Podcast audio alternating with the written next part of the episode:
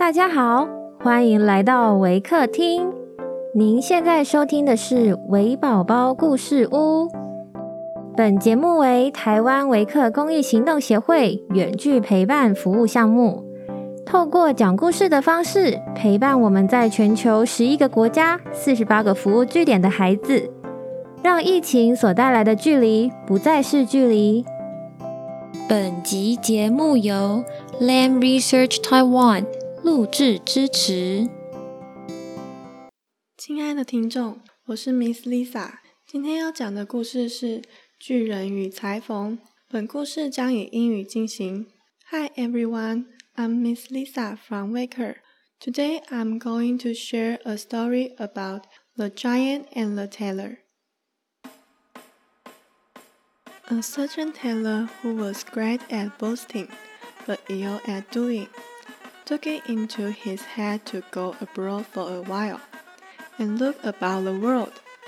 As soon as he could manage it, he left his workshop, and wandered on his way, over hill and dale, sometimes hither, sometimes thither, but ever on and on.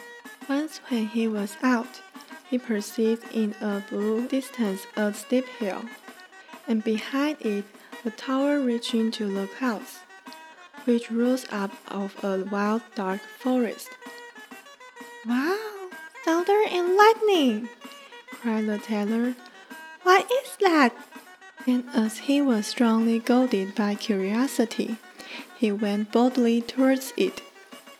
But what made the tailor open his eyes and mouth when he came near it was to see that the tower had legs, and leapt in one bound over the steep hill, and was standing as an all-powerful giant before him.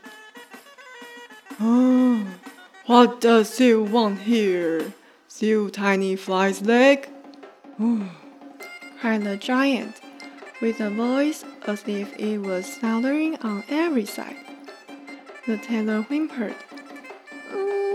"Mm, uh, I want just to look about and see if I can earn a bit of bread for myself in this forest. oh, if that is what you are after, said the giant. oh, you must have a place with me. Oh, "Mm, if it must be, why not? What wages shall I receive? oh. Thou shalt hear what wages thou shalt have. Every year, 365 days, and when it is leap year, one more into the bargain. Oh, does that suit thee? Oh? Oh, all right, replied the tailor, and thought in his own mind. Oh, a man must cut his coat according to his clothes. I will try to get away as fast as I can. Oh. On this, the giant said to him, Huh.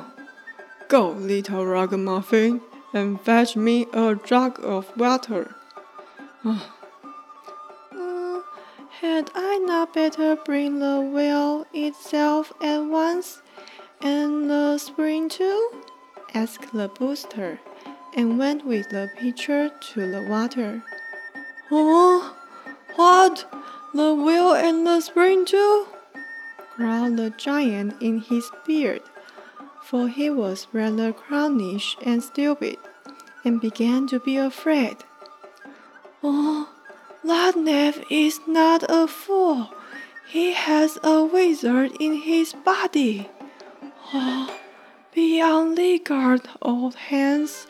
This is no serving meant for thee.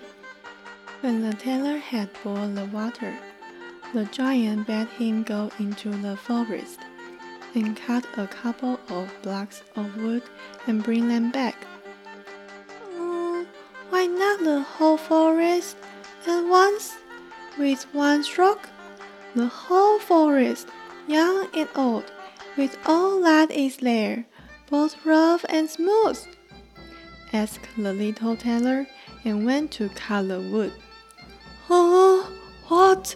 The whole forest, young and old, with all that is there, both rough and smooth, and the wheel and its spring too. Huh? growled the credulous giant in his beard, and was still more terrified. Oh, the knave can do much more than bake apples, and has a wizard in his body. Oh, be on the guard, old hands. This is no serving man for thee. Ah. when the tailor had brought the wood, the giant commanded him to shoot two or three wild boars for supper. Oh, why not rather a thousand at one shot and bring them all here? inquired the ostentatious tailor. What? cried the timid giant in great terror. Oh, that will alone tonight and lie down to rest. The giant was so terribly alarmed that he could not close an eye all night long for thinking what would be the best way to get rid of this accursed saucer of a servant. Time brings counsel. Next morning, the giant and the tailor went to a marsh, round which stood a number of willow trees. Then said the giant, Mm, oh, Hunkley Tailor, set himself on one of the willow branches. I long of all things to see if thou art big enough to bend it down. All at once the tailor was sitting on it, holding his breath, and making himself so heavy that the bough bent down. However, he was compelled to draw breath. It hurried him so high into the air that he never was seen again, and this to the great delight of the giant. If the tailor has not fallen down again, he must be hovering about in the air.